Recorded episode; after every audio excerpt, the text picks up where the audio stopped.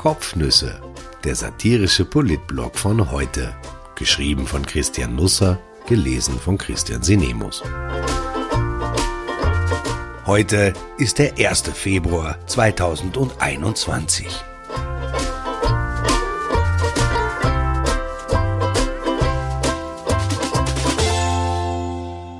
Leider nein.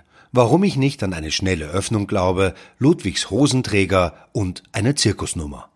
Das wird etwas kürzer heute. Ich ersuche um Nachsicht, aber vielleicht ist es auch besser so an einem Montag. Der Tag gestern begann früh und endete spät. Dazwischen hatte er Längen. Eigentlich endete der gestrige Tag erst am heutigen Tag, aber das wird jetzt möglicherweise etwas zu philosophisch. In der Früh jedenfalls fuhr ich auf den Königelberg. Ich war zur Pressestunde mit dem Wiener Bürgermeister Michael Ludwig geladen und landete mitten in Starmania. So schnell kann es gehen mit der zweiten Karriere. Das ORF-Zentrum ist jetzt streng bewacht. Vor zwei Wochen waren Demonstranten da und drohten damit, wahllos Beschäftigte des Hauses beim Betreten zu bepöbeln und zu bespucken. Seither steht ständig ein Polizeiauto vor der Einfahrt und beide Zufahrtsschranken sind unten. Journalisten sind Hassobjekte der Corona-Fatalisten geworden, vor allem solche aus dem ORF. Einige Kameraleute entfernen inzwischen das Senderlogo von ihren Geräten, wenn sie auf einschlägige Veranstaltungen gehen, auf denen Schläge drohen, auch gestern Gestern war es so. Rund 10.000 Menschen, Krisenverlierer, Wutbürger, Rechtsextreme, Verschwörungspraktiker, Corona-Schwurbler, Impfgegner, Hooligans, aber auch Leute, die aussahen wie aus einem netten Fotoalbum vom Land, nahmen an der Demo in Wien teil die für illegal erklärt worden war. Sie dauerte Stunden, verteilte sich über mehrere Bezirke und Straßenzüge. Journalisten wurden angegriffen, bespuckt, einem Fotografen die Kamera aus der Hand gekickt. Am Ende gab es 850 Anzeigen, 10 Festnahmen, 5 verletzte Polizisten. Eine Gruppe aus 50 Personen, teils mit Holzlatten in der Hand, versuchte sogar das Parlament zu erstürmen, das momentan eine Baustelle ist. Die Polizei hatte alle Hände voll zu tun, die Rampe zu sichern. Ein Hauch von Washington und Berlin wehte übers Land. Wer in den ORF rein will, wird getestet. Also wurde mir gestern wieder ein Stabal in den Rachen gerammt. Wie üblich brachte ich kein positives Ergebnis zustande. Danach spazierte ich ins Atrium, einem größeren Aufenthaltsraum gleich in der Nähe des Eingangs. Er hat den scheußlichsten Teppichboden, den man sich nur vorstellen kann. Alle möglichen Orangetöne mit riesigen Ornamenten darauf. Wer sich die 70er Jahre zurückwünscht, sollte sich das noch einmal gut überlegen. Im vorderen Teil des Raumes saßen drei jüngere Damen und schauten mich mich an wie einen Vater, der in ein intimes Gespräch ihrer Tochter mit den besten Freundinnen geplatzt war. Sie grüßten verlegen, drehten dann die Köpfe wieder nach vorne, da wo ein großer Bildschirm stand.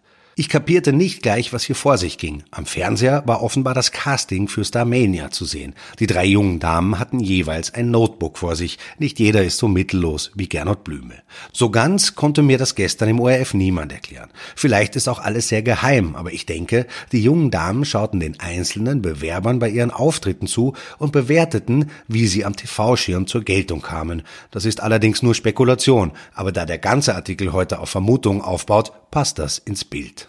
Inzwischen war auch Michael Ludwig aufgetaucht. Nicht in einer Limo, sondern in einem blauen VW Van. Ich dachte zunächst, jetzt steigt das kasachische Volleyball U16 Nationalteam aus. Tatsächlich hüpfte Ludwig aus dem Wagen wie ein Fallschirmspringer aus einem Flugzeug, aber an seinen roten Hosenträgern schien nichts befestigt zu sein. Er landete trotzdem recht sanft, wenn auch ohne Telemark. Das wird Abzüge in den Haltungsnoten geben. Ich vermute, Ludwig wird deshalb mit einem Van chauffiert, weil er im hinteren Teil des Vans ein eigenes eigenes Ankleidezimmer nur für Hosenträger hat, aber ich ergehe mich schon wieder in Spekulation. Fakt ist, dass wir uns im ORF-Zentrum verliefen, obwohl wir ortskundige Unterstützung aus dem Haus hatten. Das ORF-Zentrum ist ja eigentlich eine Mischung aus Gängen, Stiegenhäusern und Atrien. Das meiste sieht sehr ähnlich aus. Zwischendurch gibt es Baustellen, die aber bei der Orientierung nicht wirklich helfen, weil sie immer wieder an unterschiedlichen Stellen beendet und begonnen werden. Claudia Dannhauser, die Ludwig mit mir befragen sollte, und Matthias Schmelzer, der neue Leiter der politischen Talksendungen im ORF, lotsten uns durchs Haus. Nach ein paar weiteren Gängen, Stiegenhäusern und Atrien landeten wir tatsächlich in einem Studio, aber es war das falsche und leer. Ich kann das Drama abkürzen. Alles ging gut aus. Wir mussten gar keine Brotkrumen ausstreuen. Wir fanden schließlich ins richtige Studio, so mit echten Kameras drin. In der Mitte stand ein kreisrunder Tisch mit sechs Metern Umfang. Es war ausreichend genug Platz da, um jeweils einen Fassmann Abstand voneinander zu halten. In den sozialen Medien wird Fassmann derzeit übrigens überall Barrel Boy genannt. Ich finde, Sie sollten das wissen. Die Sendung begann, das Unheil nahm seinen Lauf. Ich hatte mich etwas blöd hingesetzt. Die Hose rutschte mir von unten Richtung Knie. Glücklicherweise hatte ich Strümpfe an und keine Strapse. Das hätte für Gesprächsstoff gesorgt. Aber es war nicht das, was mich störte, vermutlich, weil ich nichts davon mitbekam. Erst später, als ich mir Bilder anschaute, fiel mir auf, dass ich in Capri-Hosen dagesessen bin. Was mich tatsächlich irritierte, ich wusste nicht, welche Stunde es geschlagen hatte. Normalerweise hat man in Live-Sendungen eine Uhr im Blick und kann etwa von einem Monitor die Zeit ablesen. Das ging diesmal auch, aber der Monitor stand in meinem Rücken. Das wollte ich gefinkelt lösen. Während Ludwig also eine Frage von Claudia Dannhauser beantwortete, drehte ich mich jeweils um und sah auf die Uhr. Ich dachte, nur die beiden sind in dieser Zeit im Bild. Dem war aber nicht so. Im Fernsehen sah das dann so aus, als würde ich aus Angst vor einem Verfolger andauernd nach hinten sehen.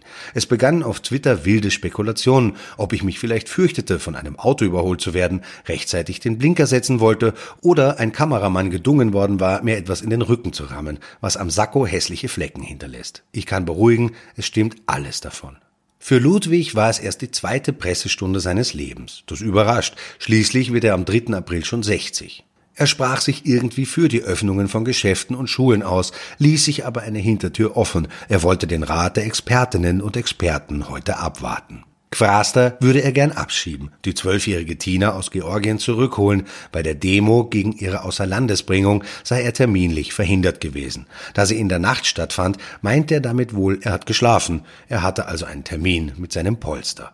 Hellwach sprang er von den Krautfleckern der Tante Jolesch Richtung Corona und behauptete steif und fest, dass er sich mit Händen und Füßen dagegen wehren würde, vorzeitig geimpft zu werden. Das Bild von Ludwig, der wie ein Maikäfer am Boden liegt, um ihn herum Ärzte und Krankenschwestern mit einer Pfeiserspritze in der Hand. Er schlägt und tritt wild um sich. Herr Ludwig, es ist ja nur ein kleiner Piekser. Dieses Bild ging mir dann nicht mehr aus dem Schädel. So oft konnte ich mich gar nicht nach Verfolgern oder Autos umdrehen. Heute ist wieder so ein entscheidender Tag, an dem entscheidende Entscheidungen verkündet werden sollen. Wer gestern Abend am Kanzleramt vorbeiging, sah noch am späten Abend Licht und Menschen in Sackos an Fenstern vorbeihuschen. Kanzler, Vizekanzler und Gesundheitsminister rangen bis in die Nacht hinein fast pausenlos um eine Lockdown-Lösung. Die Regierung versucht eine Zirkusnummer, an der vermutlich auch Houdini gescheitert wäre, sich zu entfesseln und gleichzeitig die Fesseln anzubehalten. Es ist in diesen Tagen in den Medien viel davon zu lesen und zu hören, dass jetzt aufgesperrt wird.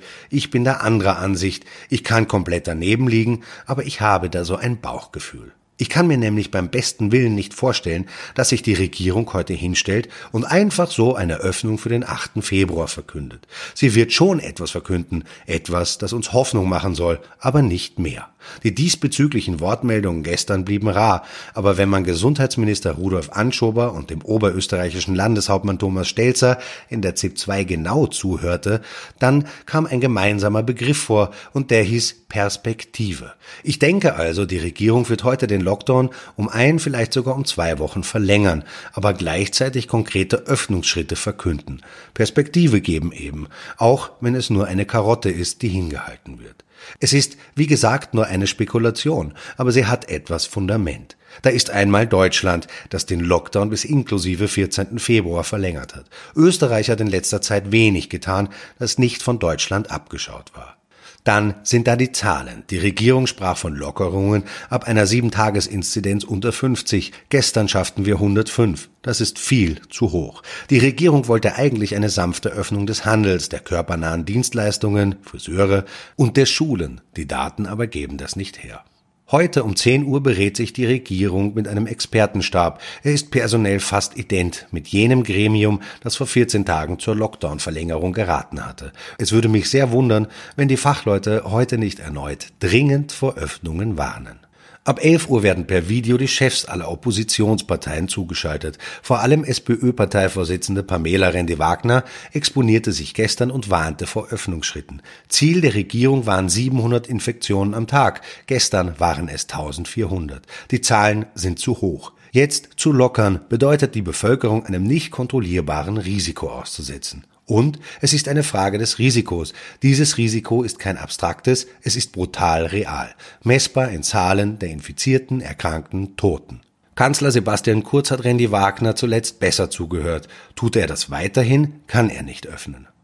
Um 13 Uhr kommen die Landeshauptleute erneut persönlich ins Kanzleramt. Die Beratungen sind für zwei Stunden angesetzt. Unter den Landeschefs gibt es eine klare Mehrheit für Öffnungen. Aber wer will das Risiko tragen und die Experten überhören? Zwischen 16 und 17 Uhr will die Regierung heute eine Pressekonferenz geben, nicht zwei wie zuletzt. Die Rede ist von einem breiten Podium, also eventuell wieder mit Ludwig. Für die Schule ist keine eigene Pressekonferenz geplant. Auch über den Präsenzunterricht wurde bis in die Nacht gerungen. Am Abend war nicht einmal klar, ob heute überhaupt eine Lösung präsentiert werden kann.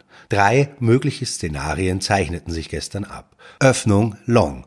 Ober- und Unterstufe kehren am 8. Februar in den Präsenzunterricht zurück, allerdings im Schichtbetrieb. Die Unterstufe wechselt täglich, die Oberstufe wöchentlich. Öffnung Light. In den Unterstufen gibt es wieder Präsenzunterricht, allerdings nur für die jeweils halben Klassen. Montag, Mittwoch, Freitag kommt Gruppe A, Dienstag, Donnerstag Gruppe B. Die Woche darauf wird umgedreht, aber die Oberstufen bleiben weiter in Distance Learning. Öffnung Late. Der Schulstart, in welcher Version auch immer, wird um eine oder zwei Wochen nach hinten geschoben. Die Eltern vieler, vor allem Wiener Kinder, bekamen zum Ferienende Mails von den Direktorinnen und Direktoren ihrer Schulen. Diese nehmen Bezug auf Infos aus der Bildungsdirektion. Danach bleibt die Oberstufe im Distance Learning. Klassen können aber ins Haus geholt werden. Zusatz, vielleicht ändert sich diese Woche alles wieder. Ich wünsche trotzdem allen einen wunderbaren Start in die Woche. Jetzt bin ich doch wieder etwas länger geworden als geplant. Am Nachmittag werden wir wissen, ob ich mich komplett geirrt habe. Sollte es so sein, werde ich das mit Demut zur Kenntnis nehmen. Vielleicht habe ich ja dann doch noch eine Chance bei Starmania.